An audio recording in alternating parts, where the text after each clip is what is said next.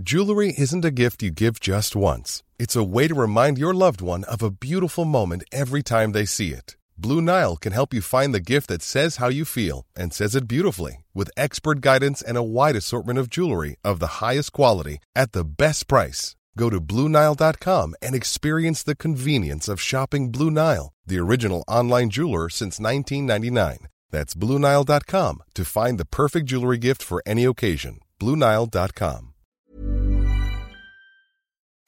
Let's go! Come on! Turn it up, turn it up, turn it up. Welcome to StartCast, your friendly startup podcast from the neighborhood. Everything from how to launch, fund, build, execute a startup, tips, interviews with successful founders, and so much more with Flo and Max. This is StartCast, powered by Wyra. Jawohl. Okay, er hat ein Bier. Flo, holst du dir auch noch ein Bier? Dann hole ich mir nämlich auch noch eins. Ich habe schon Zähne geputzt. Das ist eine der besten äh, Entschuldigungen, die ich je gehört habe, glaube ich. Okay, aber ich hole mir noch eins. Ja. Ich habe schon Zähne geputzt. Grandios. Wie so ein kleines Kind, oder? So wie könnten unsere Kinder auch sagen. So. Ja, natürlich. Das macht, ja genau, das macht speziell. Ja. Ist leider so. Ist die Wahrheit. Tatsächlich. Wahnsinn. Bei Bock hätte ich schon auch, so ist es nicht. So, jetzt, jetzt. Aber ich bin zu faul. So, Da ist er. Der Maximator, Maximus. na Maximus. Ich habe mir, der- ich hab mir der Stimmung passend ein Corona geholt. Das Aber Flo- ja, Nur Flo, kurze Frage. Ah, ich habe schon aufgenommen, also ich finde es sensationell, ich lasse es drin, als du schon Zähne geputzt hast. Punkt Nummer zwei, du könntest doch nochmal Zähne putzen. Zu faul. Ah, jetzt. okay. Zu faul, viel zu faul. Ich hasse Zähneputzen. Es gibt, also wirklich, es gibt wenig, was mich so viel Überwindung kostet. Ja, jeden einzelnen Tag. Ich bin, an, der- ich bin an der Stelle, das, das ist irgendwie ein Teil meiner Persönlichkeit. Ich bin so einer von denen, der irgendwie so lange putzt, bis Zahnfleisch weg ist. Also mir sagt Oh. immer der Zahnarzt vorsichtig und weicher und nicht so viel und so. Ja, hier Carol, meine Partnerin auch, die putzt immer und auch den ganzen Tag und so. Ich bin so Nee, froh, wenn ich morgens ins Abend schaffe. Dann Ja, ja, das sehe ich auch so. Till? Aber wenn dann, dann richtig. Hast du dein Bier schon offen jetzt? Ja, sehr gut. Cheers, virtuelles Cheers, Cheers. So, das jetzt so kann es anfangen. Das ist das zweite Mal, dass wir was trinken während der, während der Podcast-Folge. Einmal mit Cocktail und jetzt das zweite Mal mit Till. Dann starte ich auch mal so rein. An mir liegt's nicht. Nee, an dir liegt's nicht. Du kannst, du kannst jetzt immer wie der, wie der kleine Schalk, der dann unten im Podcast immer sitzt, in jedem Podcast da sein und dafür sorgen, dass der Florian mittrinkt. Genau. Ja, geil. Till, schön, dass du da bist, liebe Zuhörer. Wir haben uns heute einen besonderen Gast aus der Vira ein, äh, eingeladen. Ich sag ganz besonders, weil ich, und da bin ich jetzt äh, auch mal ganz ehrlich, ich weiß gar nicht so genau, was der Till eigentlich macht. Mhm. Ich hatte die Ehre, ähm, ihn letzte Woche für die Residenz zu fotografieren. Wir sind ein bisschen ins Gespräch gekommen und er wirkt wie ein richtig guter Typ. Und deswegen haben der Flo und ich gedacht, also der Flo hatte das vorher schon mal zu mir gesagt, er hat gesagt, der Till ist ein richtig guter Typ, den müssen wir in den Podcast einladen. Und ich so, okay, ich kenne den Till gar nicht, aber gut, machen wir auf jeden Fall. Und jetzt habe ich dich kennengelernt und jetzt sage ich dasselbe. Till, richtig geil, dass du da bist. Danke dir. Freut mich auch sehr, da zu sein. Vielen Dank für eure Einladung. Und wir starten in unserem Podcast immer mit einem kleinen Zitat, auf das du sehr gerne Bezug nehmen kannst oder auch nicht. Ähm, Steve, Jobs hat, äh, Steve Jobs hat mal gesagt, es gibt nur einen Weg, Großartiges zu leisten, und das ist zu tun, was man liebt.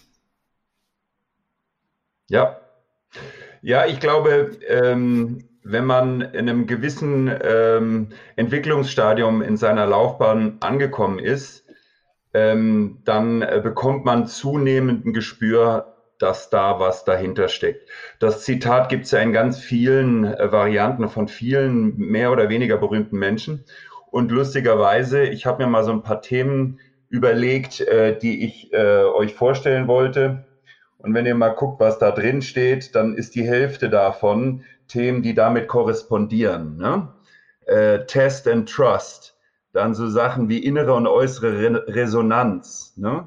All Business is People, Selbstreflexion, das sind alles Themen, die mich antreiben, die irgendwie da, was damit zu tun haben, ähm, dass du das, was du tust und wer du bist, nicht trennen kannst.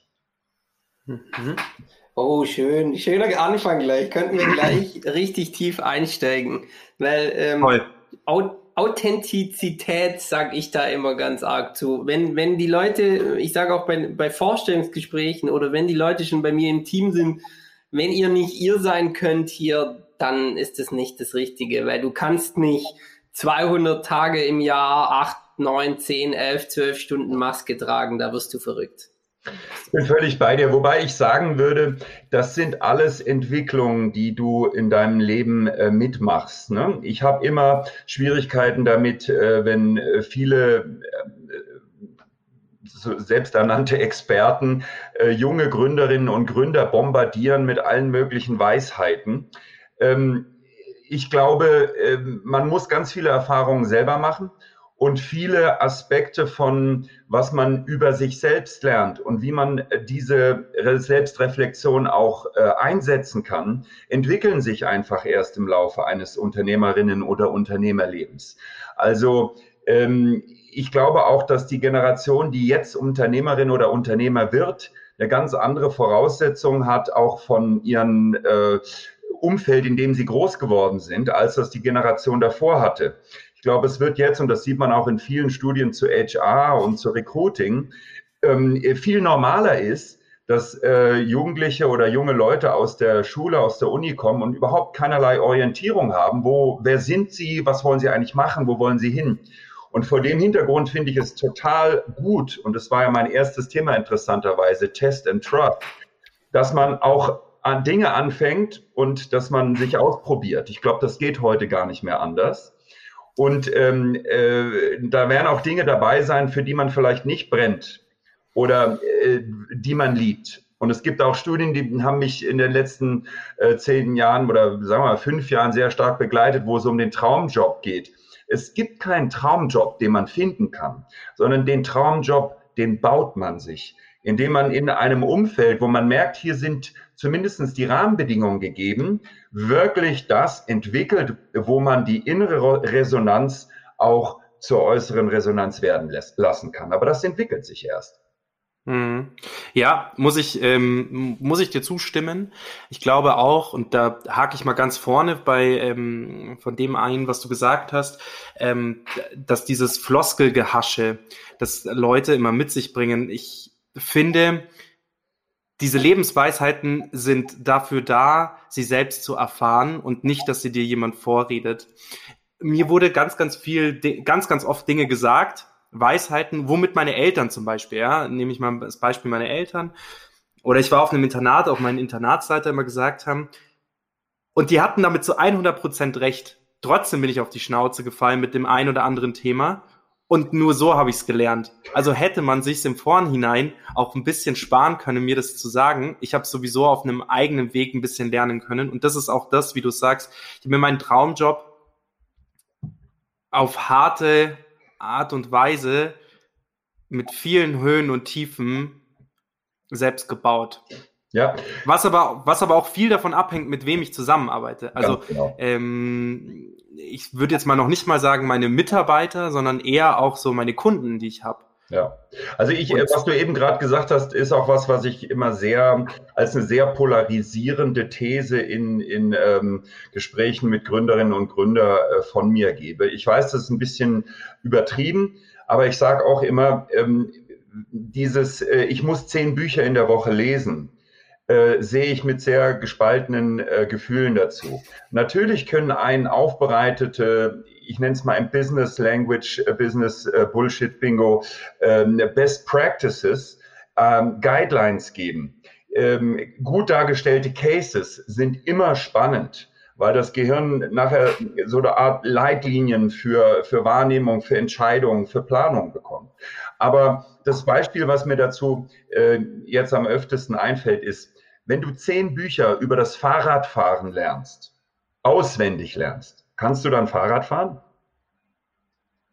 Nee. Also du wirst du kennst die Theorie auf, zumindest. Du wirst ja. genauso auf die Nase fallen wie alle anderen auch. Und ich gebe dir recht, du musst es selber lernen. Auch wenn du die besten Bücher gelesen hast, da kriegst du bestimmt ein hm. paar Tipps. Und es geht vielleicht auch ein bisschen schneller. Muss aber nicht sein. Ja, es können auch Anweisungen gewesen sein, die für deinen Typ, das zu lernen, gar nicht passen weil jeder und jede äh, lernt Fahrradfahren unterschiedlich, weil die physischen, die mentalen Voraussetzungen sind halt unterschiedlich. Und genau das Gleiche ist auch, finde ich, für Gründer der Fall.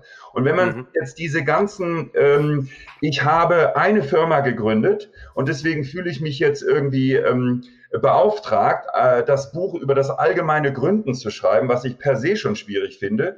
Das ist wie wenn Leute äh, Erziehungsberater schreiben die äh, da an der Stelle gar nicht ausgebildet sind, aber sagen, ich habe doch zwei Kinder. Ja, hm.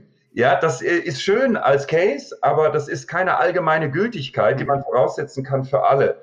Und da bin ich mit diesen ganzen Schlaumeier-Büchern sehr vorsichtig. Noch dazu mhm. finde ich es immer wichtig hinzugucken, wer das schreibt, weil es gibt ja auch so ein paar Regeln im Recruiting. Die richtig guten Leute, die sind damit beschäftigt, richtig gute Jobs zu machen. Und die mhm. haben oft gar nicht so viel Zeit, um nebenher Bücher zu schreiben. Ja, und oft sind es die Einäugigen unter den Blinden, die sich berufen fühlen aus ein paar Sachen, die gerade Azure sind oder die halt gerade die Säue sind, die durchs Dorf getrieben werden. Ähm, äh, eine so große, komplexe Theorie zu machen, dass sie halt zwei oder 300 Seiten füllen. Aber schon das finde ich wiederum schwierig, weil ich finde, wenn man Dinge nicht runterbrechen kann auf was ganz Einfaches, ist auch ein schönes Zitat von Albert Einstein, dann hat man sie im Zweifelsfall wahrscheinlich gar nicht selbst schon richtig, äh, hat man sie selbst noch gar nicht so richtig verstanden. Mhm. Hm. Sehe ich, kann ich so unterschreiben. Eine steile These trotzdem dazu. Ich finde, das gilt immer bis zu einem gewissen Level. Bei dem Fahrradfahren, und das ist natürlich auch eine sehr angreifbare Metapher, die du da gesponnen hast. Natürlich. Ähm, einfach nur, weil ich bin jetzt nicht der kritische Part bei uns beiden, äh, vom Flo und mir, aber ich, ich muss das einmal so dazu sagen die Theorie ist dennoch wichtig, aber für mich ist die Theorie immer wichtig gewesen ab einem gewissen Punkt. Ich sehe das jetzt auch so wie das Handwerk, das ich erlernt habe, wie das äh, Fotografieren. Bis zu einem gewissen Punkt war diese ganze Theorie, dieses alles, was ich in der Uni gelernt habe, das war war good to know, aber das Lernen, das habe ich auf der, also so, so blöd das jetzt klingt, das, äh, das habe ich auf der Straße gelernt. Also ich habe das Handwerk betrieben. Dennoch besser geworden bin ich ab einem gewissen Zeitpunkt, wo mir dann Leute wiederum gesagt haben, du musst es so machen, du musst es hier machen, liest dir doch mal noch das durch, schau dir mal noch das an. Und dann kam wieder dieser theoretische äh, Teil dazu. Ich beziehe das jetzt ganz, äh, ganz klar auf mich. Ähm, ist jetzt einfach nur kritisch oder nicht kritisch, sage ich jetzt einfach mal so eine These noch äh, hinten angehängt oder einen Beisatz noch dazugefügt. Für mich gilt es immer bis zu einem gewissen Level. Und wenn du das Level erreicht hast, tut es schon gut, noch mal ein Buch zu lesen und äh, dir noch mehr Wissen anzueignen, weil sonst ist man nie, auch nicht mehr als nur ein Bluff, finde ich. Florian, was ist denn deine Meinung? Ja, ihr seht mich ja schon so ein bisschen. Ähm, ähm, ich funktioniere anders. Ich funktioniere anders. Also das Radfahren ist ein gutes Beispiel. Wenn ich bin sehr, ich finde, was man mitnimmt, ist eine Wahl. Also ich lese ganz viel über Teamführung, aber ich denke, ich erlaube mir auch bei acht von zehn Büchern zu sagen, nee, das mag vielleicht, da gibt's wissenschaftliche Evidenz und das mag auch richtig mhm. sein, aber das bin ich nicht. Und deshalb mache ich es auch nicht. Und ähm, aber zwei davon geben mir was mit und da denke ich mir, ja, damit kann ich mich identifizieren und das will ich. Und wenn man das mal aufs Fahrradfahren umlegt, dann habt ihr meiner Meinung nach nicht hundertprozentig recht. Denn man fällt hin, man, also man kann es gar nicht, man hat zehn Bücher gelesen, von zwei denkt man, ja, so könnte ich es lernen. Deshalb liest man auch zehn und nicht nur eins. Ähm, und dann fällt man hin und jetzt kommt das Buch zum Tragen. Denn warum man hinfällt, das kann man alleine immer gar nicht, das ist schwierig. Aber wenn man einen theoretischen Unterbau hat, dann versteht man manchmal, warum man hingefallen ist. Und um es besser zu machen, muss man manchmal verstehen, warum man hingefallen ist. Und wenn man das, wenn die Kette eingehalten wird, dann glaube ich, geht's schneller, wenn man zehn Büchern gelesen mhm. hat. Auf, auf, auf, auf das Geschäftsleben übertragen ist es so, mein, mein Team, was ich immer sage, ist hm, so das klassische Management-Speak. Fehler machen ist kein Problem, ja. Aber das Fehlermachen ist nicht, wo du lernst, sondern du lernst an der Analyse des Fehlers, weil das ist meiner Meinung nach eine unzulässige Vereinfachung, dass die Leute immer sagen, du lernst, wenn du Fehler machst. Nee, nee, die Analyse des Fehlers lässt dich lernen. Und nur die Analyse des Fehlers bringt dich auch dazu, es beim zweiten Mal besser zu machen. Genau. Ähm, und von, de von dem das her. Problem ist, denselben Fehler mehrfach zu, mehr, zu machen. Das ja. ja, und. Aber und, ich glaube, ich glaube, dieser Satz mit dem aus dem Fehler lernst du, ist auch nur runtergebrochen und runtergekürzt, das, was du sagst. Ich glaube, das ist einfach nur vereinfacht, weil letztendlich aus einem Fehler ähm, lernt man nur, wenn man reflektiert.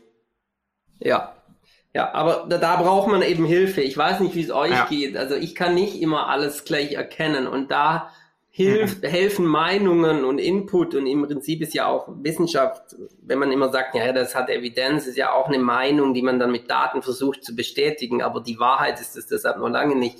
Ähm, und, und ich glaube, da helfen Meinungen und Sichtweisen ähm, um eben zu verstehen, was hat man denn selber überhaupt falsch Dann gemacht. würde ich das vielleicht noch kurz, ähm, mein Statement noch ein bisschen präzisieren, denn ähm, ich bin ein allergrößter äh, Freund der, der wissenschaftlichen Sicht. Ich liebe Daten. Ähm, ich habe das Thema mit den Büchern ein bisschen mehr bezogen auf diese sogenannte Fachliteratur, äh, wo man äh, von ähm, Manager XY erklärt bekommt, warum er genial ist, weil er oder sie hat es ja geschafft, eine Firma hochzuziehen und erfolgreich ja. zu machen. Äh, was ja, wenn man mal ein paar Daten anguckt, Andresen Horowitz und so weiter, von der Korrelation zu 80 Prozent eher von Timing abhing und nicht von seinen oder ihren großartigen Fähigkeiten. Ja. Ähm, und dann zu behaupten, das ist das äh, Rezept für alle, da sehe ich das Problem in der Literatur, die ganz viele Gründerinnen und Gründer empfohlen ja. bekommen. Überall da, wo Wissenschaft dahinter ist, wo Daten dahinter sind, die man selber auch dann äh, entsprechend interpretieren kann, bin ich 100%ig äh, Fan Fan davon. Ähm, ja. Und äh, ich glaube, die bekommt man aber heute äh, auch schneller, verdaubarer ähm, außerhalb von aufgeblasenen Theorien in, in Beratungsbüchern. Aber vielleicht mal übertragen, übertragen jetzt ähm, so ein bisschen zu, zu, zu, zu den Gründerstories. Das sind, ist ja auch so, glaube ich, ein bisschen das Thema, wo wir, wo wir hin wollten. Ich habe auch in meiner Themenliste ein anderes ähm, äh, Zitat, was ich anbieten wollte. All business is people ist so ein ganz altes ähm, ähm, äh, eine ganz alte Weisheit, die ähm, aber, finde ich, ähm, unheimlich viel Tiefe bietet. Mhm. Was ich daraus mitnehme, äh, fängt zum Beispiel in Umfeldern an, äh, wie äh, Flo, wie du es gerade gesagt hast. Ähm, wenn ich Fehler mache, und das tut jeder Mensch, das tue ich auch ganz oft, dann helfen äh, persönliche Begegnungen, Menschen, die das kennen, die daraus vielleicht schon einen Vor Vorsprung sich erarbeitet haben, die mir das auf mich zugeschnitten äh, für meine eigene Wahrnehmung ähm, zurückspiegeln können, mehr als alles andere. Das ist wirklich so. Und ich glaube, dass die, ähm, ähm, die Magie äh, von gutem Feedback und äh, von diesen, ich sag mal dann Mentoring- und Coaching-Beziehungen eben auch in dem passenden Match liegt zwischen mhm. zwei Menschen. Und äh, alleine das schon ist schwierig mit dem Buch hinzukriegen, weil da schreibst du etwas für alle.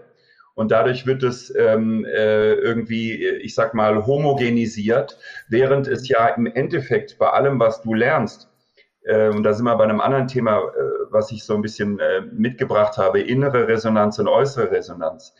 Wenn äh, auch Feedback dir was bringen soll, dann muss das in irgendeiner Form eine Resonanz mit dir herstellen.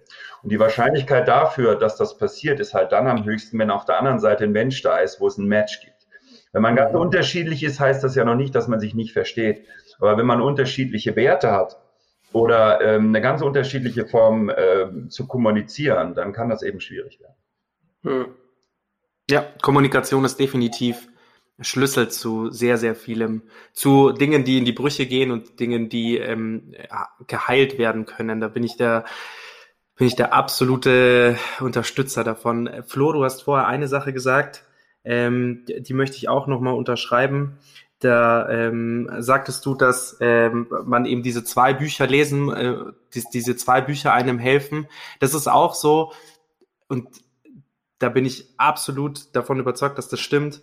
Die Theorie hilft dir, den Spiegel vorzuhalten. Und wenn du das vorher gemacht hast, dir vorher den Spiegel äh, vorgehalten hast, hilft das sehr viel verbrannte Erde ähm, zu vermeiden. Was ich damit meine ist, ich mache es jetzt auch am Beispiel von mir, ähm, bin da auch ganz offen. Ich äh, bin re relativ, äh, bin der von der Sorte, dass ich praktisch an Dinge rangehe und mich in Dinge reinstürze und nachher merke, Mist, weil jetzt hat sich nicht ganz so ähm, rausgestellt, wie ich mir das vorgestellt habe. Hätte ich mich doch vorher vielleicht ein bisschen damit äh, befasst und vielleicht ein bisschen vorher damit reflektiert. Die verbrannte Erde, so die dabei Podcast, entsteht. So wie Podcast zum Beispiel, die verbrannte Erde, die ganzen Gäste, die wir schon haben, die nie wieder mit uns reden, Flo, nie wieder. Aber genau, stell dir mal vor, wir hätten mit dem, mit dem Podcast einfach angefangen und es wäre richtig blöd gewesen, so. Wir beide hätten uns auseinander differenziert, weil wir gesagt hätten, okay, es funktioniert nicht. Die Gäste, die da gewesen wären, hätten gesagt, die zwei Idioten. So, und da, das meine ich, weil wir uns da so reingestürzt haben. Aber beim Podcast hat es jetzt mal funktioniert, aber es gibt auch andere Beispiele, ganz persönlich von mir, da hätte mir es geholfen, wenn ich auf dem Weg von A nach B schon äh, einen Spiegel gehabt hätte. Und ich nehme mir das viel zu wenig und ich habe es mir für 2021 vorgenommen, ähm, mir in welcher Form auch immer einen Spiegel zu holen. Super, ich habe ich hab einen Vorschlag. Also ich habe mir vorgenommen, ich finde ähm, es immer wichtig in solchen Formaten, aber auch in meinen äh, ähm, Gesprächen mit, mit ähm, Mentoring-Kontext, mit jungen Gründerinnen und Gründern, ich versuche immer Sachen möglichst runterzubrechen auf Formate, die jemand auch mitnehmen kann und ausprobieren kann. Ähm, und das muss einfach sein. Ja, also ein Format, was ich für dieses Anliegen ähm, kennenlernen durfte in meiner Zeit bei LinkedIn, äh, wirklich finde ich super ähm, äh, wirksames Format, um Selbstreflexion und äh, Entscheidungsfindung zu unterstützen, ist das, was wir damals Your Personal Board of Directors genannt haben. Ähm, stell dir vor, du leitest deine Firma und äh, du hast sowas wie einen Aufsichtsrat, ein Beratergremium, Beraterinnengremium. Ähm, das ist ein, äh, etwas, was man von den Abläufen rational immer kennt. Das sind Leute, die für verschiedene Themen inhaltlichen Blick haben und von außen, ohne, ohne irgendwelche ähm, äh, ich sag mal, Verbindungen äh, eingeschränkt oder ähm, äh, in irgendeiner Form, äh, wie sagt man, ähm, eingeschränkt zu sein oder was ist denn das äh, der Begriff? Voreingenommen?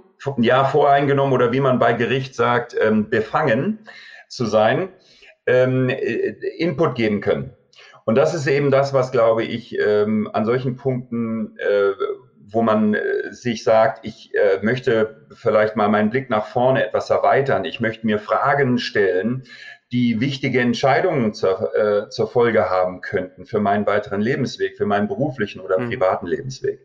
Und dafür finde ich dieses Format fantastisch.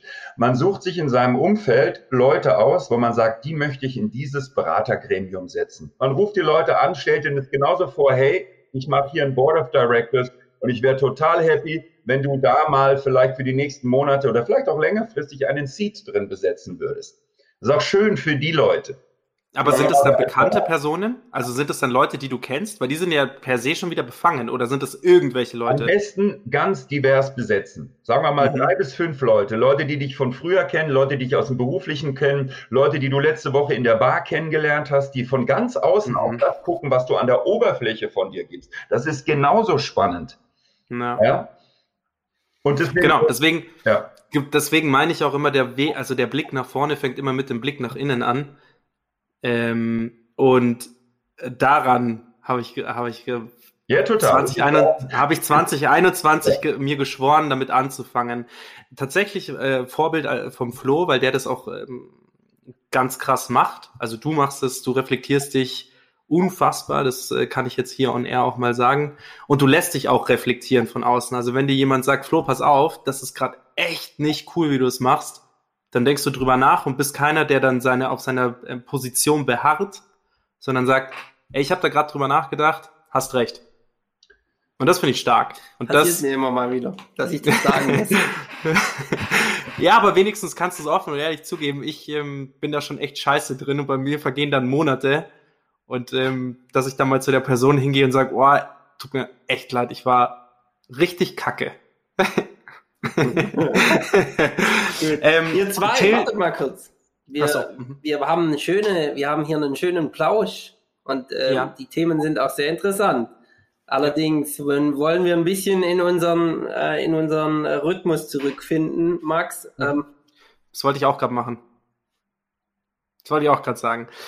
Zähl, pass auf, wir haben verschiedene Rubriken bei uns ähm, im Podcast. Die erste Rubrik, die heißt, ähm, wie heißt sie, Flo?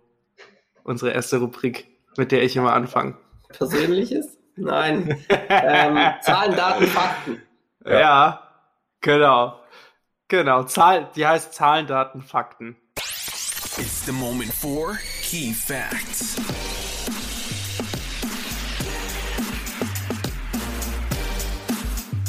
Genau. Nee, es geht ähm, ein bisschen darum, dass du mal mh, ein bisschen darüber erzählst, was du denn eigentlich gerade machst.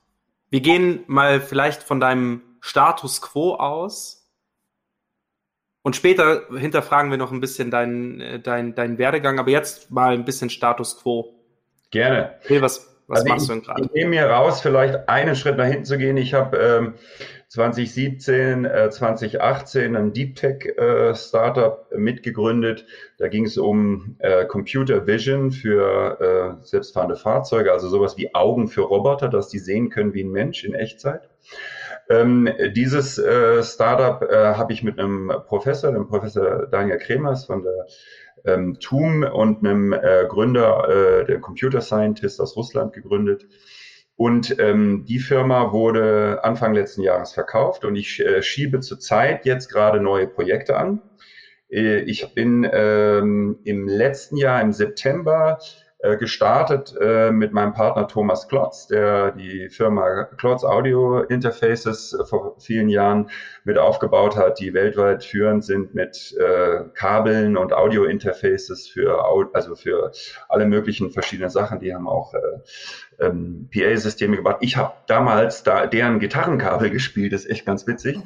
Und mit denen sind wir gestartet und äh, haben eine Firma gegründet, ähm, die im Prinzip Lösungen äh, äh, entwickelt, ähm, die helfen, äh, Privatsphäre und ähm, ich sag mal Infektionsschutz zu verbinden, also Abstände messen, ähm, aufmerksamkeitsstarke Signale senden, sodass Verhaltensänderung passiert. Da sind wir jetzt gerade dabei, ähm, mit unseren ersten Händlern äh, ein Portfolio in Zusammenarbeit auch mit anderen Anbietern aus dem Bereich, zum Beispiel der CO2-Ampel, äh, Lösungen in verschiedene Branchen zu verkaufen, auch Hospitality, auch die Gastro, die jetzt äh, hoffentlich bald wieder ähm, öffnen darf und verschiedene andere Bereiche. Parallel habe ich noch ein zweites Projekt, wo sehr viel Herzblut dranhängt, erzähle ich euch auch gern äh, wirklich mehr davon. Da geht es um ein neues Geschäftsmodell für Künstler. Ähm, das liegt mir sehr am Herzen. Ich war äh, mein ganzes Leben lang Musiker und habe viele Jahre professionell auch weltweit gespielt mit verschiedenen Bands, selber Bands äh, gemanagt und ähm, äh, ich habe äh, einfach an der Stelle auch einen persönlichen Bezug. Mein bester Freund, ähm, einer der besten Gitarristen, die wir in Deutschland hatten, hat sich im letzten Jahr das Leben genommen und ähm, ich habe äh, aus unter anderem auch dem Grund ähm, eine Geschäftsidee äh, entwickelt, die ähm, Künstlern hilft, wieder äh, wirklich das, was sie tun, für eine faire Bezahlung zu machen, so dass sie davon leben können, auch nachhaltig. Und da sind wir gerade dabei zu starten. Ich mache das zusammen mit einem sehr bekannten Musiker hier aus einer sehr erfolgreichen deutschen Pop-Rock-Band, die ihr alle kennt. Und ähm, wir haben jetzt tatsächlich äh, am Mittwoch unseren ersten äh, Gig, den wir machen. Und der Server steht neben mir und brummt schon und äh, bin sehr aufgeregt. Oh, cool. Ja, zuerst mal, dann zuerst mal, ähm, tut mir leid, dass du auch sowas erfahren musstest. Ähm, ich hoffe, dass ihr da, dass ihr da in seinem Andenken das schön auf die Beine stellen könnt. Und erzähl doch noch ein bisschen was. Das war ja jetzt noch sehr grob. Was steckt denn da Mhm. dahinter? Das interessiert mich. Also ähm, ganz kurz nochmal zu dem ersten Thema, die Sentrity GmbH. Da sind wir jetzt an einem Punkt, dass wir sagen, es gibt ähm, durch die Pandemie einfach ähm, Bedürfnisse, die es vor der Pandemie schon gab, die jetzt aber sehr viel offensichtlicher und deutlicher geworden sind und gesellschaftlich auch akzeptierter geworden sind. Und da geht es darum, dass Menschen ihre Privatsphäre gewahrt haben wollen. Es gibt einen Begriff im Englischen, der nennt sich Personal Space. Also ich möchte nicht, wenn ich in der Schlange stehe, dass jemand mir hinten so nah drauf steht, dass ich da irgendwie angespuckt wird im Nacken. Und ich möchte auch einfach, wenn ich in einem öffentlichen Raum bin oder in einem Hotel oder in einem Restaurant, dass Leute diesen Personal Space äh, akzeptieren. Wenn ich in der ja. Apotheke bin, will ich nicht, dass jeder mithört, was ich da gerade für eine Pilzsalbe bestelle, ja. Oder in der Bank. Und äh, dafür gibt es jetzt Möglichkeiten mit intelligenter Sensorik und eben auch, ähm, äh, ich sag mal, aufmerksamkeitsstarken Signalgebungen einfache technische Hilfsmittel zu bauen. Und das äh, ist das, was die Centrity GmbH macht.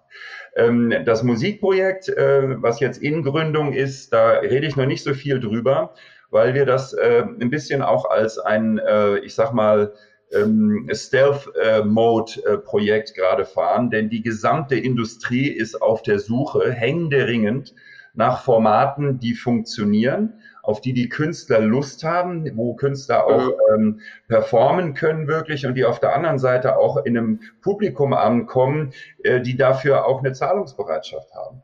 Alle Ansätze mit Streaming, die man heute so sieht, haben das, äh, also ich sag mal, nur sehr eingeschränkt. Es gibt ein paar so Großkonzepte für Großveranstaltungen, die teilweise funktionieren, aber überall da, wo es um das Daily Business für Künstler geht, funktioniert es ja. Lange nicht. Und es ist wirklich so, also man hat es ja jetzt in Deutschland gesehen mit der Initiative aus Berlin, wo sich der Herbert Grönemeyer auch wirklich äh, vorne hingestellt haben oder der Till Brönner, ähm, die gesagt haben, ähm, Kultur ist eine Notwendigkeit für eine pluralistische und demokratische mhm. Gesellschaft, in der wir leben. Viele Leute, die heute da drin aufwachsen, sehen sehr viele Sachen als gegeben und selbstverständlich an und das sind sie nicht. Und äh, ja, gerade ja. in einer Zeit, wo unterschiedliche kulturelle Hintergründe und eine wirklich nicht nur meinungsspezifisch pluralistische, sondern auch, ich sag mal, kulturell pluralistische Gesellschaft einfach sich integrieren muss und funktionieren muss, ist es extrem wichtig, dass wir Formate haben, wo man sich austauscht, wo man sich gegenseitig ähm, kennenlernt. Und da, das kann im Prinzip also neben den Arbeitsumfeldern, in denen das äh, ja auch passiert, die Kultur ansonsten am besten, weil sie diese Erzählerrolle übernehmen, ja. was vorleben kann ohne Bedingungen. Und deswegen ja. sind Live-Formate so entscheidend für unsere Gesellschaftsmodelle. Mhm. Und äh, absolut. Darf ich da kurz eine Sache dazu sagen? Live-Formate ja, aber sie müssen Emotionen übertragen. Ja, natürlich. Weil Müssen funktionieren. Weil, das ist ja genau der Begriff. Genau. Ja. Genau, und ich, das ist das, was du mir auch so ein bisschen erzählt hast, was ähm, sozusagen das Knistern sein soll. Es soll, es soll so sein, es soll so emotional sein, dass man, dass das Gegenüber dich das auch spüren kann. Dementsprechend muss die Leistung der Aufnahmen auch so gut sein, dass es nicht wie eine Übertragung wirkt, sondern dass du den Künstler auch spüren kannst. Und das, das ist auf jeden Fall ein USP. Weil Live-Übertragungen macht ja, keine Ahnung, machen die, machen sie in Hamburg, macht O2 ja auch super mit, äh, mit Auto Music, haben im Allgäu da ein riesen fettes Studio ähm, äh, gemietet gehabt äh, und haben den Künstler total schön inszeniert, aber es war so sehr, es hat sich mehr angefühlt wie ein äh, Musikvideo und nicht wie ein Live-Gig. Und die ja. Fehler haben gefehlt und der Perfektionismus ist immer viel zu groß geschrieben, wobei bei solchen Live-Events, und das ist das, was die Emotion ja auch überträgt, sind so diese kleinen, kleinen Unterschiede zur Perfektion.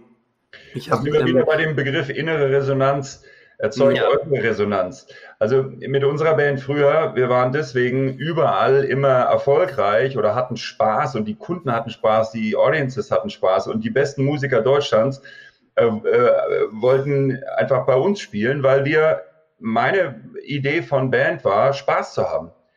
Und ähm, äh, also einer meiner besten Freunde, der Armin, äh, Schlagzeuger vom Grönemeyer, der ist mit uns lieber zu unseren Gigs in die Schweiz gefahren, als zu Hause halt äh, irgendwie Geburtstag zu feiern und äh, hat immer geguckt, ob er vielleicht sogar einen großen Fernsehgig nicht mitmachen muss oder irgendwie was, weil wir da so richtig live Club-Atmosphäre, richtig super Energie hatten. Und ähm, innere Resonanz heißt, dass du das, was du tust, liebst. Ja, mhm. es gibt mal ganz, also ich sag mal polarisierend gesprochen, ja auch nur zwei Berater. Es gibt einmal Liebe und dann gibt's ähm, Angst und, und, äh, und Sorge auf der anderen Seite. Und du lässt dich entweder von dem einen treiben oder von dem anderen. Und ähm, wenn du das, was du, da sind wir bei deinem Eingangsstatement, wenn du als Musiker vor einer Kamera stehst und irgendein abstraktes äh, Business-Ziel hast, dann genießt du das, was du da tust, natürlich nicht. Das macht einfach keinen Spaß. Da kannst du auch alle die Mucker, die äh, Streaming-Gigs spielen, fragen. Das ist das viele Geld, was man dazu trotzdem mittlerweile kriegen kann in Ausnahmefällen, ist einfach Schmerzensgeld. Das ist wie wenn du bei irgendeiner Vertriebstagung von einer äh, irgendeiner langweiligen großen Corporate Organization spielen musst. Ja, für beide. Für beide. Ich habe ich hab vor kurzem, ja, es ist für alle, auch für die es hören oder schauen müssen. Ich habe vor kurzem, ich habe vor kurzem jetzt das bayerische, äh, äh, die, die, oh, ich kann heute schon nicht mehr reden, die, die Oper überträgt live Ballett. Ja, ja, ich habe nichts getrunken und äh, kann nicht mehr reden und ihr lasst euch da im Background volllaufen und sprecht perfekt. Da ist doch nee, das ist eine infame Unterstellung. Auf jeden Fall, es wurde Ballett übertragen. Und ich liebe Ballett. Ich auch. Aber war halt am Laptop irgendwie so, ja, war schon ja. cool, aber war schon Du cool, sitzt halt auch nicht im Raum. War schon auch ein bisschen. ich sitze nicht du in sitzt diesem auch nicht im Saal. Raum. Du sitzt nicht in dem Saal. Du kannst währenddessen dein Handy in die Hand nehmen, was Hab du sonst normalerweise stören, wirst abgelenkt und es ist nicht das Gleiche. Das Einzige, was ich normalerweise beim Ballett immer mache, ist aus meinem, äh, aus meinem Flachmann trinken. Das ist wiederum zeichnet dich aus. Ich mach mal, ich mach mal weiter bei Zahlen, Daten, Fakten, ja. Also ähm. Das Musikprojekt, das ist jetzt die vierte Firma, die ich gründe. Ich habe angefangen auch mit einer Startup-Gründung direkt nach äh, meinem Uni-Abschluss, nach meinem Diplom. Ähm, und ähm, was mich äh, vielleicht antreibt, um mal so ein bisschen in die Richtung zu gehen, ist immer mehr, ich will mal sagen, ähm, den Aspekt äh, auch, auch dessen, was ich gelernt habe. Nicht nur Zahlen, Daten, Fakten, sondern eben auch wirklich Erfahrungen. Ähm, äh, das können, äh, ich sag mal, kognitive, aber eben auch emotionale sein. Äh, Wie geht man mit Krisen um? Was heißt eigentlich Resilienz wirklich?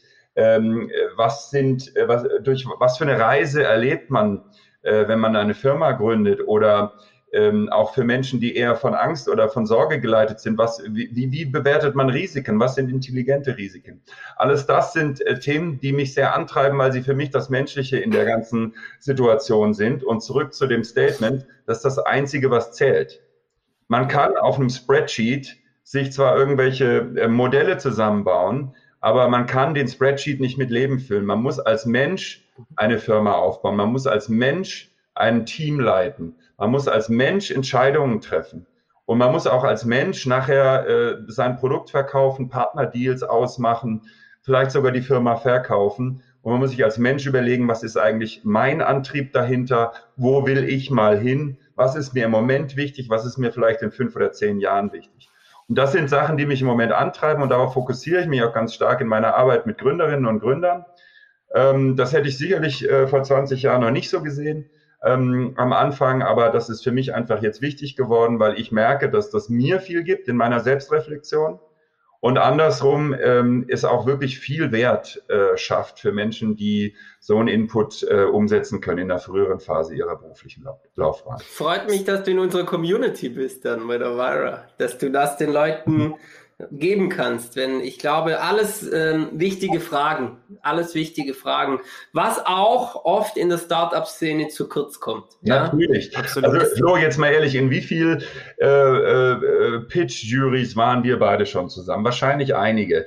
Äh, wenn sich da Leute hinsetzen und da kommt eine junge Gründerin und erzählt und zittert am ganzen Körper, dass sie jetzt die Welt der Fashion revolutionieren will, und dann sitzt neben dir einer, oder eine, die aufsteht und meint, so jetzt äh, ähm, muss ich dir mal einen Zahn ziehen, weil das Geschäftsmodell, was du da hast, ist ja total falsch, weil da gibt es übrigens die allen, allen anderen auch schon, da hast du überhaupt keine Chance. Ähm, und ich äh, habe jetzt hier innerhalb von einer Minute oder zwei Minuten Pitch total verstanden, wer du bist, was du machst, wo du, was dein Weg ist. Und ich ähm, maße mir an, das in dieser Art und Weise absolut zu bewerten. Da, ähm, da, da kriege ich Pickel. Richtig. Das ist Also, aus meiner Also- Sicht so ein Ja. Bärendienst an den Leuten. Ich finde direktes Feedback wichtig und es darf auch hart sein. Aber diesen Mix aus Motivation, was treibt mich an, was will ich machen, wo will ich hin, äh, in zwei Sätzen zu bewerten und abzuschmettern, weil es aus irgendwelchen, ich will mal sagen, äh, Startup-Klischees heraus äh, irgendwie nicht schlau erscheint, das finde ich finde ich unmöglich. Also da, da muss ich auch, da, gut, dass wir es ansprechen, das haben wir schon, haben wir noch gar nicht angesprochen, Max. Also ich finde, ich würde andere Wörter benutzen, aber ein Startup zu gründen ist wirklich in den Ring zu steigen. Es ist wirklich in den Ring zu steigen.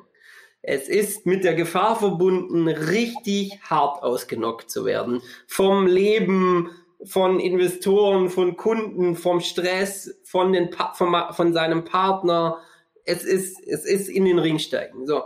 Und ich finde es so, wie du schon sagst, anmaßend, wenn Leute außen, die sitzen als Zuschauer da, haben einen Corporate Job oder sind bei einem Venture Capital vor irgendwie Senior Partner, haben ihr Leben lang noch kein unternehmerisches Risiko gehabt, ähm, noch nie schlecht geschlafen, gut ausgebildet, das steht ihnen alles zu, aber sie haben eben noch nicht alles ähm, aufs Risiko oder alles auf Risiko gesetzt. Und dann, wenn dann Leute klein gemacht werden, so wie du sagst, ich weiß das besser, das ist das falsch. Da brauch, brauch, will ich auch gar nicht das falsch. Warum das falsch ist, ist, man kann Leuten auch immer nett und positiv konstruktives Feedback geben. Ne? Man muss ja nicht sagen, das ist das Geilste, was es gibt, sondern wenn, wenn man sieht, da gibt es faktisch einen Fehler im Geschäftsmodell, dann kann man doch sagen, hey, ich mag deinen Spirit, das ist doch großartig, das ist deine Leidenschaft,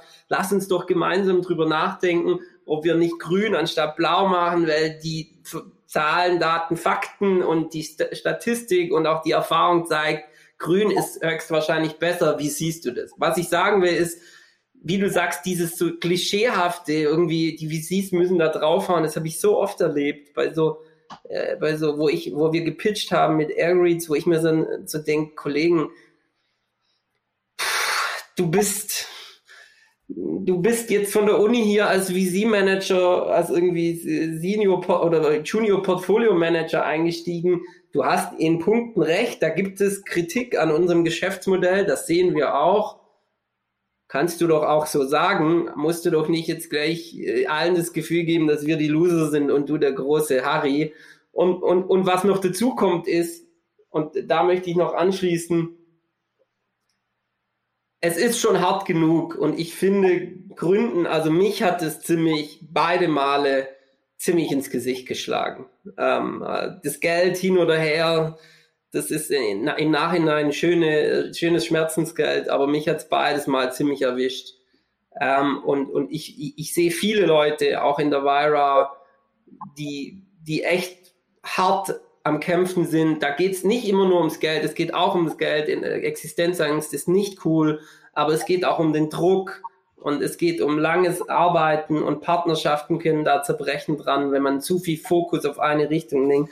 Und diese Leute, die kann man, also die dann noch irgendwie so, so abzufespern, anstatt denen irgendwie zu sagen, hey, pass auf, lass uns mal darüber reden, das kommt in der Szene viel zu kurz. Viel mein ehemaliger Chef, Chef, Chef, der, der Reed Hoffman, der Gründer von PayPal und LinkedIn später, der hat das mal so umschrieben. Ein Startup zu gründen ist wie wenn du von einer Klippe springst und während du fällst, während du fällst, musst du das Flug, Flugzeug bauen, mit dem du dann fliegen kannst. Dieses Bild ist finde ich, eine sehr schön. schöne Metapher dafür. Ja. Und ähm, ich gebe dir völlig recht. Ich, äh, übrigens, du, du, du, drückst dich so schön aus, du hast, deswegen bist du äh, da viel besser darin, dass dieses Bashing zu übernehmen. Ich bin da immer ein bisschen mehr Punk und ich würde da wahrscheinlich einen Rant draus machen, der ein bisschen übertrieben ist, aber ich sehe es 100%ig so wie du. Die Menschen äh, haben sich auf eine Reise begeben und die ist eben auch für jede Person anders. Weil ja. das Wichtigste ist, aus welchen Motivationen tust du Dinge. Das ist für Gründer wichtig, genauso wie für Kunden, wie für Marketingleute. Bedürfnisse sind zwar auch wichtig, aber entscheidend sind Motivationen. Die kommen aus deinem Wertekorsett heraus, die kommen aus deiner jetzigen Lebenssituation heraus, auch aus deinen Bedürfnissen. Aber ich finde, dass, dass diese Situation, diese individuelle Situation zu verstehen und dann das richtige Feedback zu geben, die richtige Inspiration, vielleicht sogar konkrete Vorschläge. Das ist eine ganz große Kunst. Und äh, ich äh, will wirklich sagen, äh, da sind leider viele Leute unterwegs, die einen Bärendienst an den Leuten tun, die dann verängstigt sind oder eben gerade das, worauf es ankommt, nämlich nach innen schauen und die, die, die, die innere Resonanz herzustellen, damit man dann die äußere auch hinkriegt, ähm, eher schwieriger machen. Und das ist eine große Kunst und ich äh, bemühe mich sehr daran, darin gut zu werden und äh, ähm, finde das eine großartige Sache, denn ähm, wie gesagt, man lernt auch für sich selbst. Ja. Und woran, ja, und woran mangelt es dann letztendlich? Also sorry, wenn ich das jetzt mal kurz hinterfrage, weil meiner Meinung nach, ich sag's jetzt einfach böse, an Arschlöchern wird's, die wird's immer geben. Also mangelt es ja eigentlich umgekehrt daran zu, zu sprechen, mangelt es an Leuten, die aufbauen, die Leuten Motivation geben und den Spiegel, da sind wir wieder beim Spiegel, den Spiegel vorher vorhalten. Naja, erstmal geht es um schon Empathie, Max. Erstmal geht es ja darum, dass du überhaupt in der Lage bist, die Person zu sehen und nicht nur vielleicht den etwas hemdsärmlichen PowerPoint-Pitch, den du gerade gesehen hast, sondern äh, mhm. die Kunst ist es doch, aufbauend auch auf Empathie hat an vielen Stellen auch was mit Erfahrung irgendwann zu tun, ähm, ne, weil du äh, Filter durchdringen musst, äh, Verhaltensweisen durchschauen musst, Kommunikation ähm, entschlüsseln musst.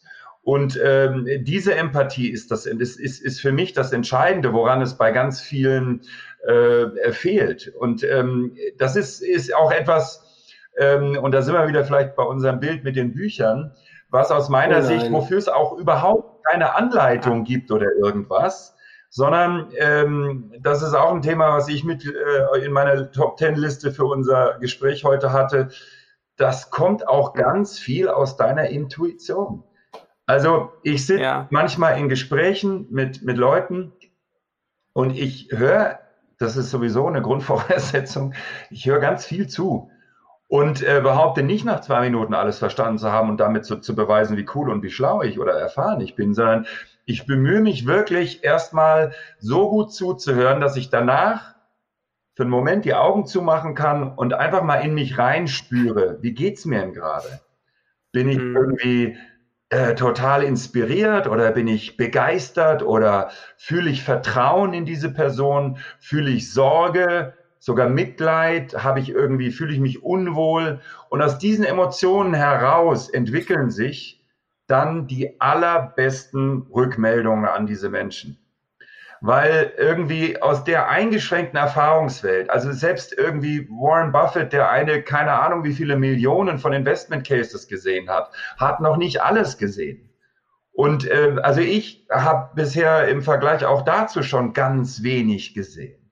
Aber ich kann mich mittlerweile sehr gut auf meine Intuition verlassen, dass das, was ich da spüre, wenn ich mit Menschen rede, eine Relevanz hat. Weil das ist das Zeichen deren, innerer Resonanz. Das ist die äußere Resonanz, die mit mir passiert. Und wenn man das entschlüsseln kann, dann kommt man an die Menschen ran. Und dann kann man ihnen auch was geben, was denen wirklich was bedeutet. Ja. ja. Amen. Amen. Ja, und dann lass uns, lass uns mal noch kurz auf die Szene an sich eingehen. Ich glaube, ich glaube, wenn man, wenn man, wenn man mal auf die, auf die Startup-Szene guckt, Max, um das zu beantworten, was da auch fehlt, da bin ich jetzt ein bisschen härter, ist schon auch ganz oft Vision.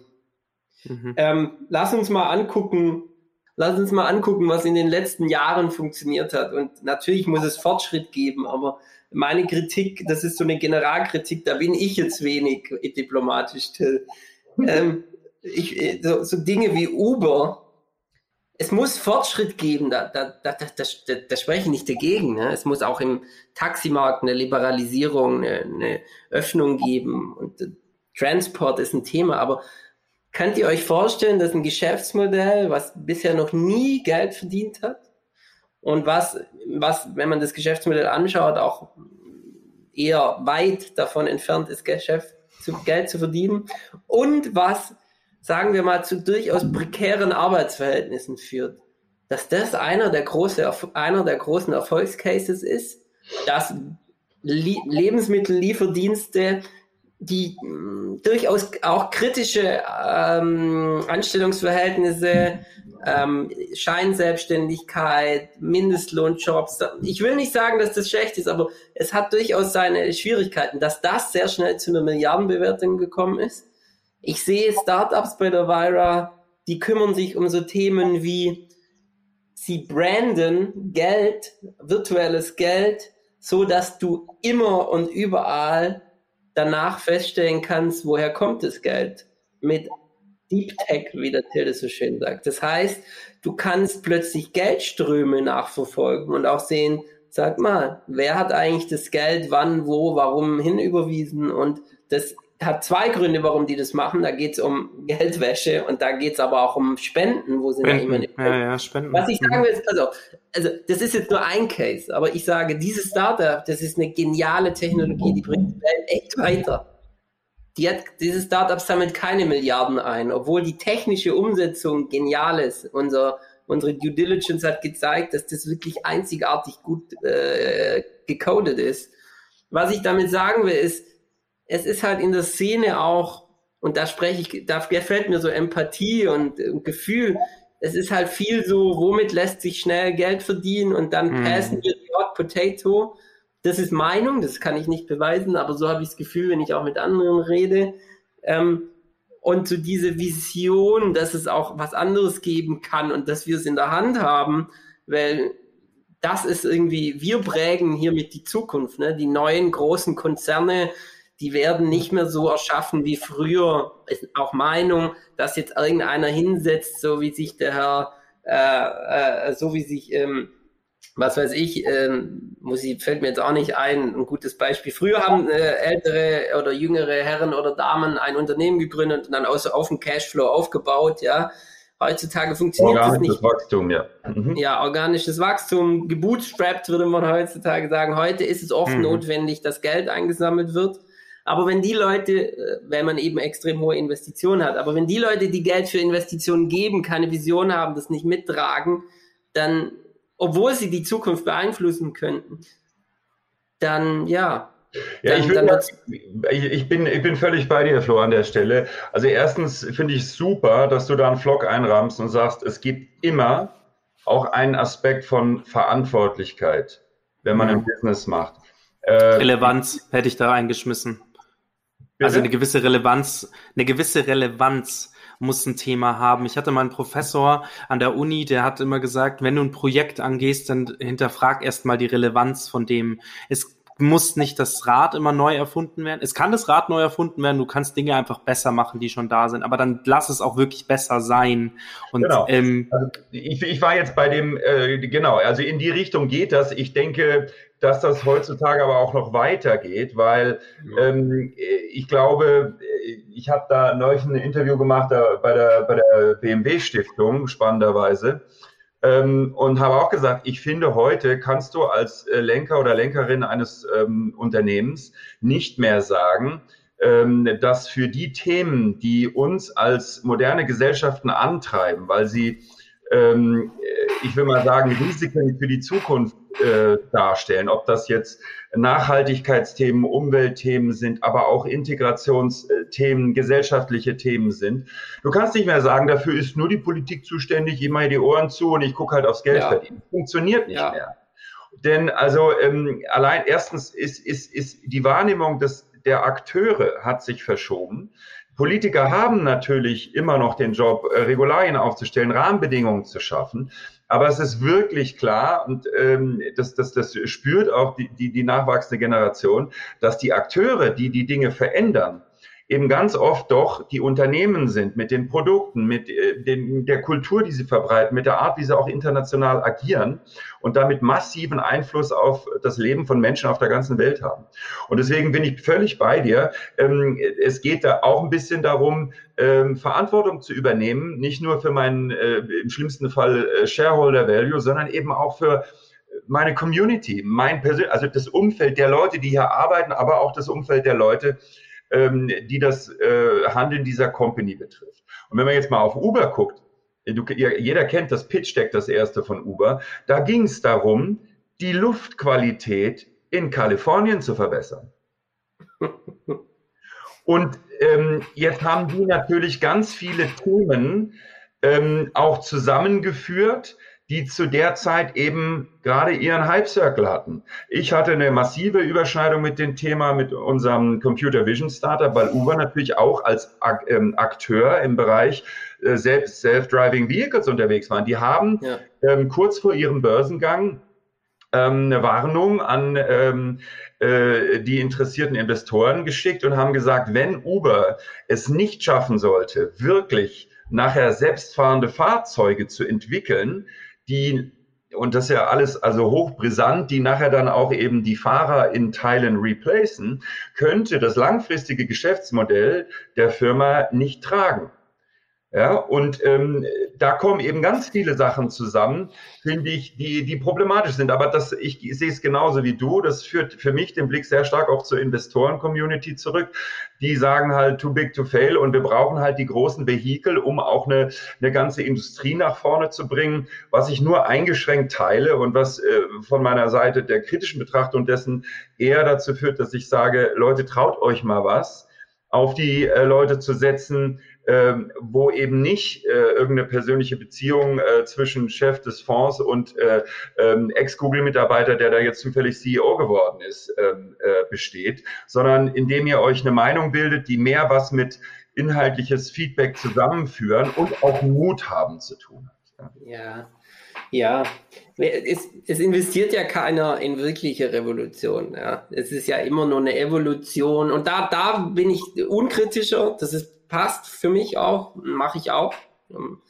Aber, aber genau wie du sagst, man, man darf auch mal sich was trauen. Es ist auch, also für euch auch, es ist auch so, es ist so eine, so eine, so eine Attitüde in der Szene, nur um euch das mal zu veranschaulichen. Wir haben Startups bei mir in der Community sitzen, in, in der Vira, wir haben ja mitten in München ein Büro und, und da sitzen auch Startups. Wir sind kein Coworking, wir sind eine Community. Das ist Invite Only, das ist mir wichtig, das ist was anderes. Und da gibt es Startups, die, die tingeln auch seit Jahren rum. Die sind nicht super erfolgreich. Punkt. Und ich werde tatsächlich gefragt, sag mal, warum sind die noch bei euch in der Community? Und das ärgert mich, weil das hat was mit Werten zu tun. Ja, das Produkt von denen ist noch nicht durch die Decke gegangen, aber ich finde die Idee immer noch gut und ich finde, das trägt was bei und außerdem sind es coole Persönlichkeiten.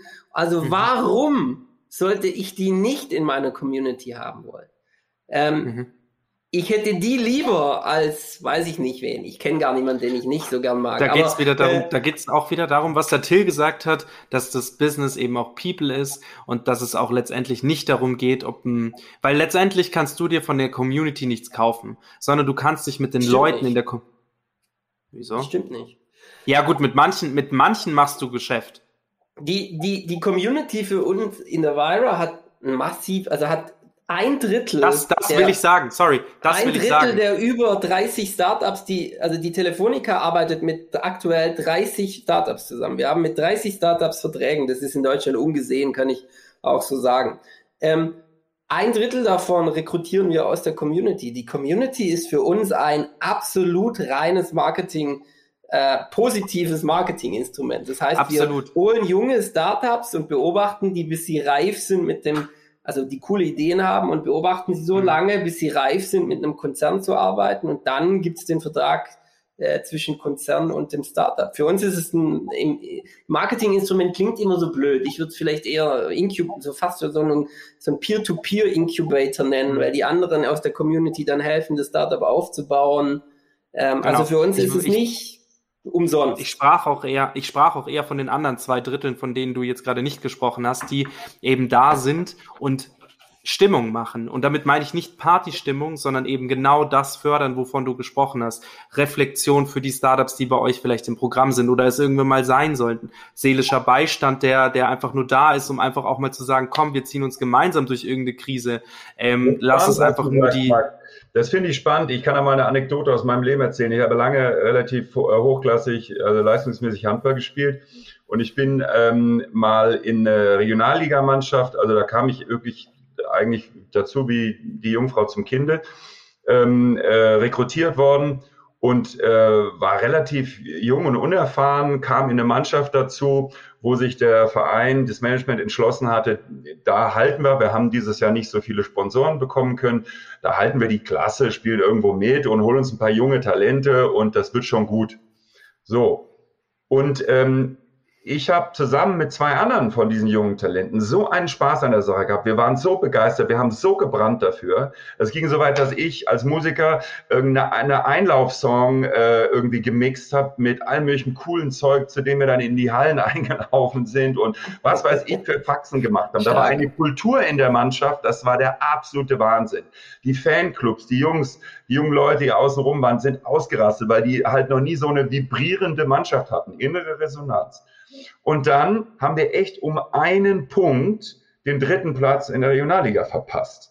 Was hat das Management gemacht?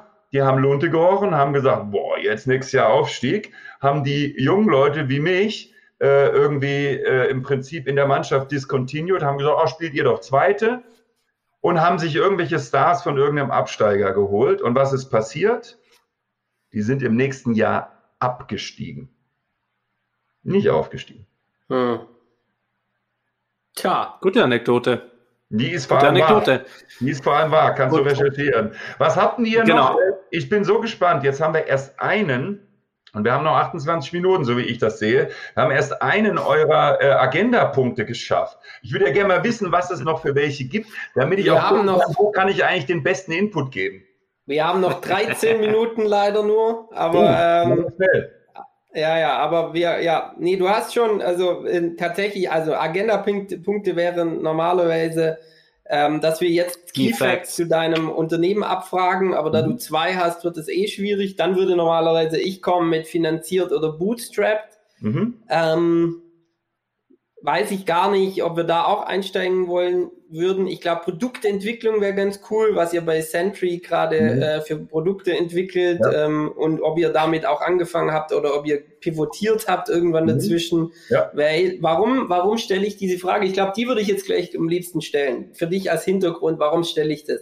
Ich finde Get pivotieren, ich finde pivotieren ist so, das tut weh man hat Energie und Kraft reingesteckt in, in eine Idee, in einen Service, in ein Produkt und merkt dann, fuck.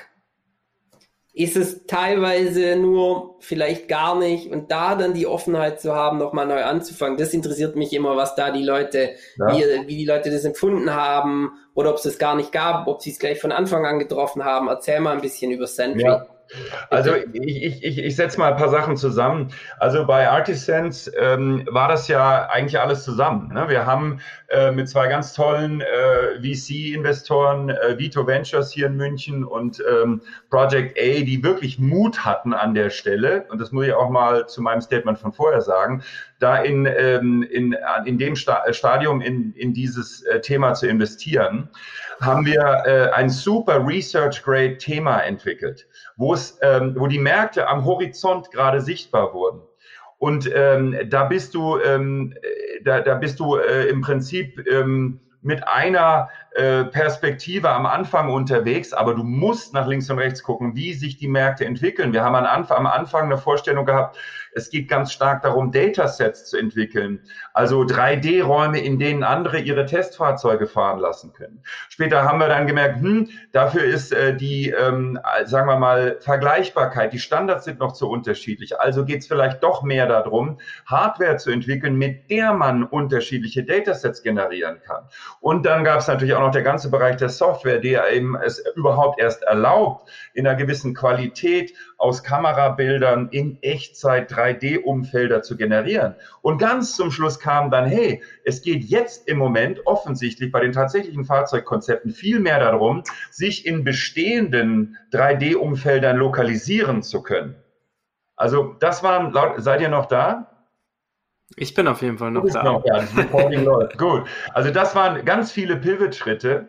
Und äh, schade, dass der Flo jetzt da nicht äh, dabei ist, aber äh, aus meiner Sicht ist die, ähm, das Mindset äh, dabei, ähm, eben nicht äh, das Gefühl zu haben, dass man etwas über Bord wirft, sondern dass man was gelernt hat und ähm, eine, ich sag mal etwas neues Potenzial für sich entdecken kann. Und so habe ich das immer immer gesehen. Also für mich war das immer wie sich neu zu verlieben, ähm, wenn man so ein neues so eine neue Perspektive aufge, äh, ähm, gemacht hat, aufgetan hat, aufgetan ja. hat. Ne? Also ich glaube natürlich, das ist auch für viele Leute ähm, was Schwieriges, ne? weil du musst äh, und das ist jetzt ganz stark abhängig davon, was man eben für ein Persönlichkeitstyp ist. Und es gibt Absolut. eben nicht den einen Persönlichkeitstyp, der oder die dann die besten Gründer sind. Äh, das ist totaler Schwachsinn. Genau wie die Teams äh, dann am stärksten sind, wenn sie eben am diversesten sind. Also Antwort jetzt, ja, haben wir oft gemacht und vielleicht ganz konkret jetzt zur Zeit.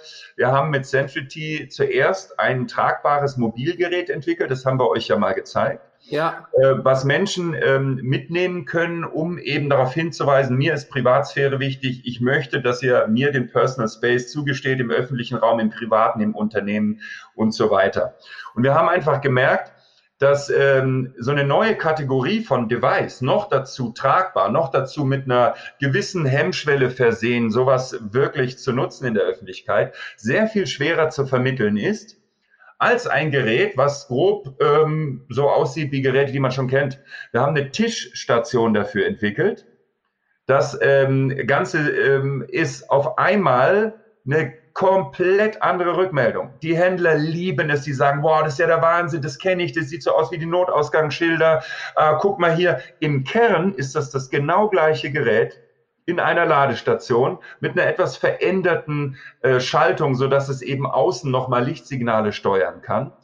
Und äh, mit verschiedenen Betriebsmodi, wir haben es weiterentwickelt von der Software her und so weiter. Aber es ist jetzt auf einmal etwas, wo die Leute sagen, cool, kann ich mir sofort vorstellen, stelle ich mir auf meinen Tresen, auf meine Garderobe, an meine Kasse, äh, um Sicherheitsbereiche, um Maschinen zu zonieren. Und ich mache damit jetzt Sicherheitszonen an stationären Kontaktpunkten. Und das war natürlich ein Pivot, der nicht wehgetan hat, weil der war super. Aber äh, grundsätzlich finde ich diese Learnings eigentlich eine der spannendsten Sachen. Deswegen, ähm, ja, ich liebe Pivots. Stark, da sind wir sehr unterschiedlich. Okay.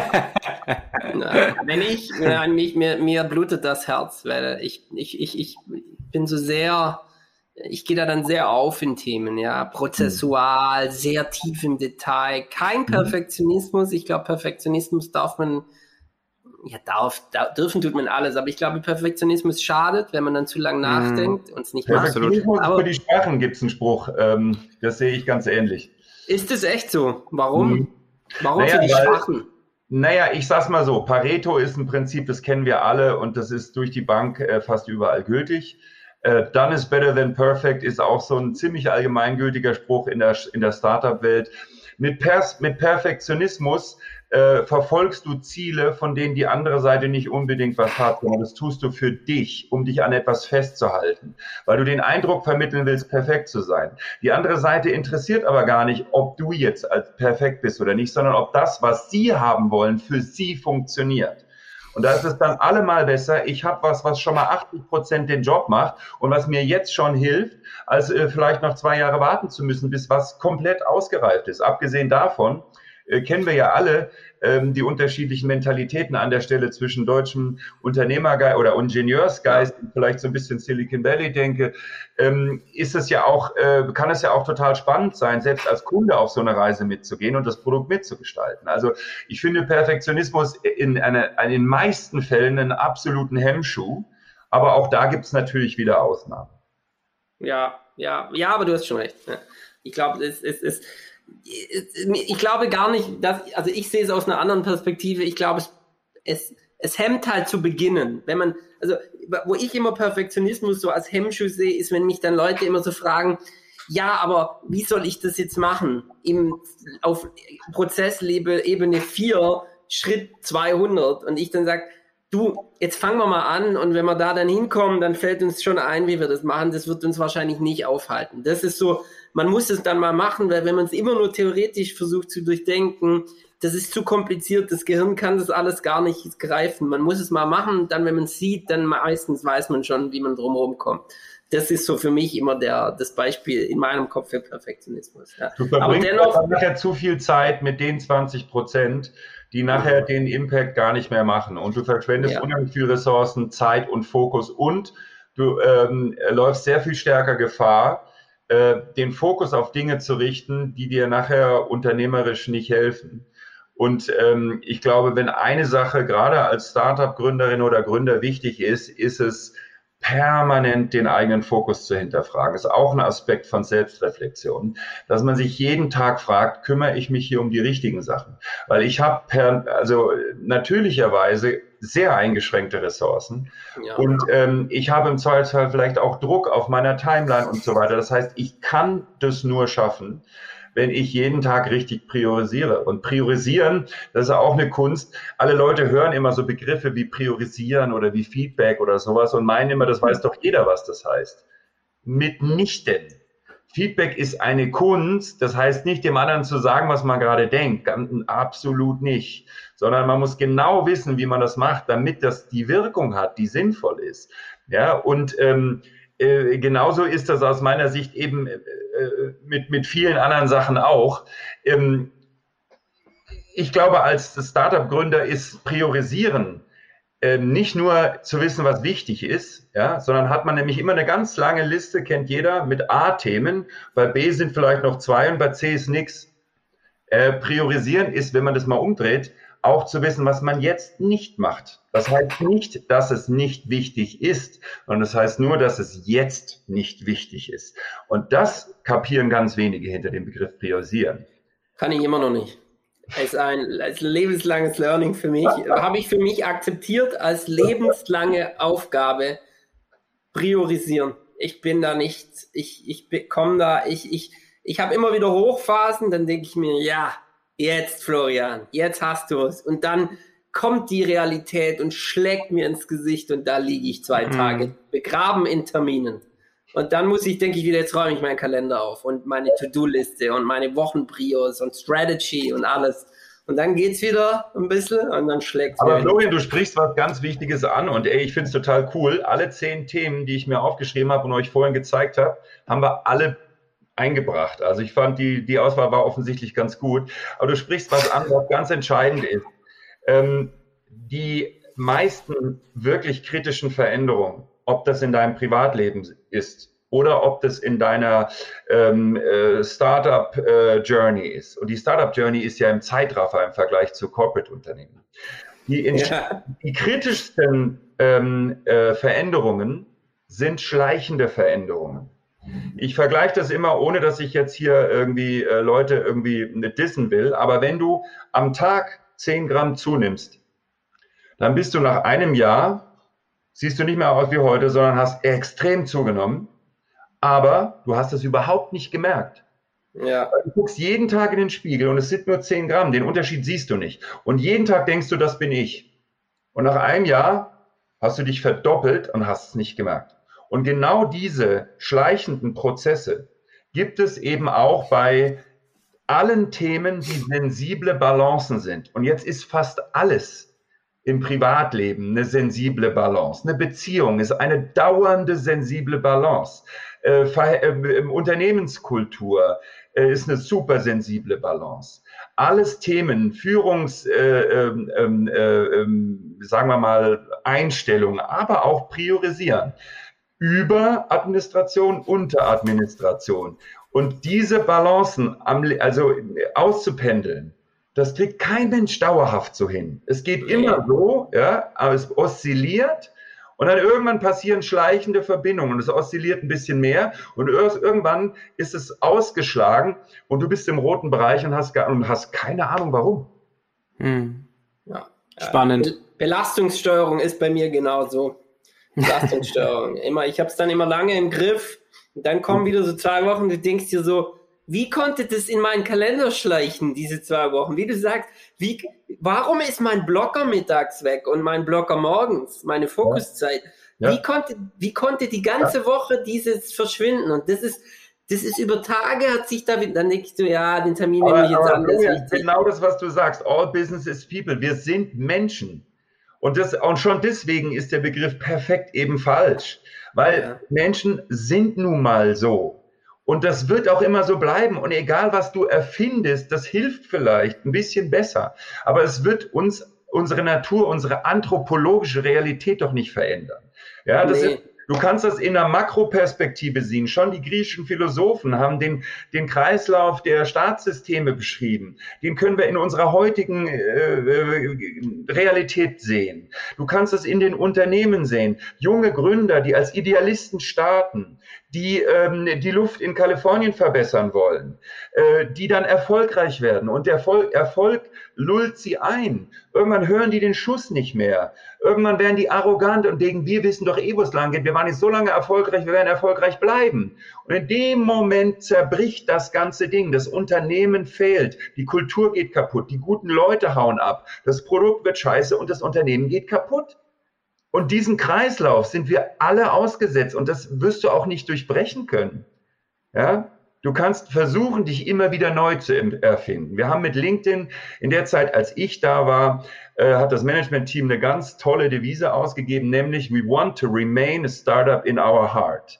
So, das ist auch nur eine Floskel. Ich war mal hier bei unseren mitgrößten äh, Automobilzulieferern, die wir in Deutschland haben, da in der Nähe von Adidas. Und da hat mir ein Vorstand eine Präsentation auch auf so einem Demo-Day gemacht und der fing echt an und hat einen Holzwagen gezeigt und hat gesagt, wir haben äh, in den äh, 1900, keine Ahnung, 46 auch äh, mit diesem Holzwagen gestartet. Das heißt, wir sind auch ein Startup. So, und da war ich so nach der ersten äh, Folie war ich schon fertig.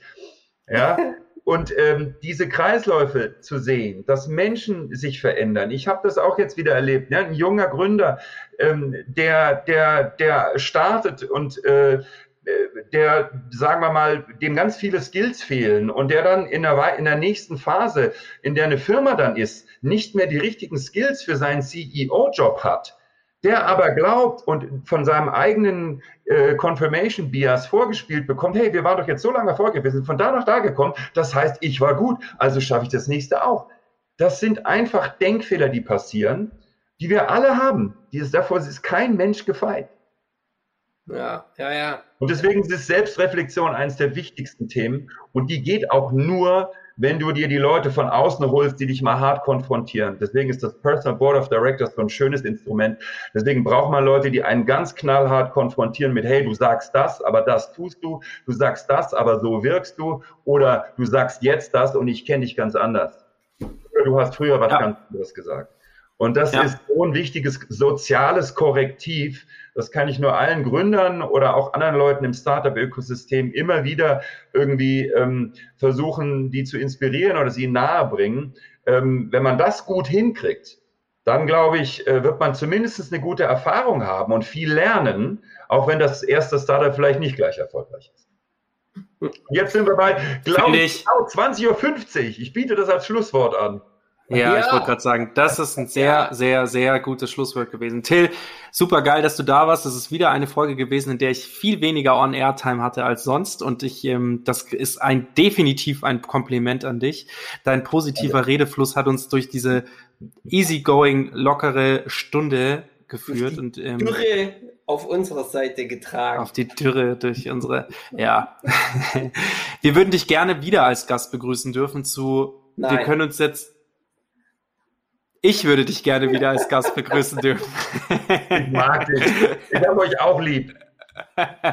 Und ähm, was ich aber, ähm, wir werden Themenblöcke herausgreifen, mhm. wo wir genau uns ähm, nicht mehr um das jeweilige Startup des Gründers kümmern werden, sondern halt um ein Thema, das uns und auch dem Gründer auf dem, auf dem Herzen liegt oder er sich auf die Seele geschrieben hat und einen zweiten ähm, Partner dazu einladen und dann beide zu diesem Gespräch Geil. einladen, also eine, eine Gesprächsrunde ähm, kreieren. Dementsprechend haben wir auch genug Zeit, jetzt noch darüber nachzudenken. Ähm, und du auch vor allem, auf was du Lust hättest. Ich lade dich hiermit ein, der Florian indirekt auch.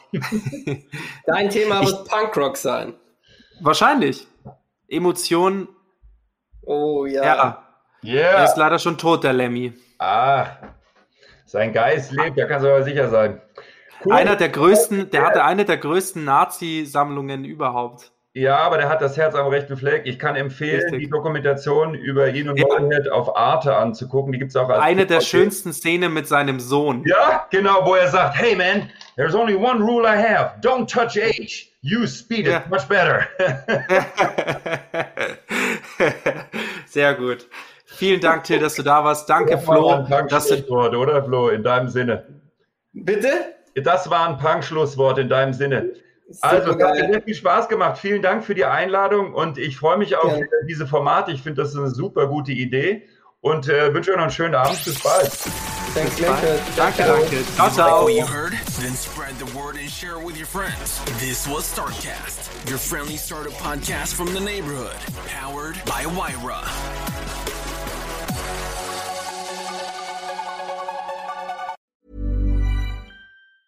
Hi, I'm Daniel, founder of Pretty Litter. Did you know cats tend to hide symptoms of sickness and pain? I learned this the hard way after losing my cat, Gingy. So I created Pretty Litter, a health monitoring litter that helps detect early signs of illness by changing colors, saving you money and potentially your cat's life. Pretty Litter is veterinarian developed, and it's the easiest way to keep tabs on your fur baby's health right at home. Go to prettylitter.com and use code ACAST for 20% off your first order and a free cat toy. Terms and conditions apply. See site for details.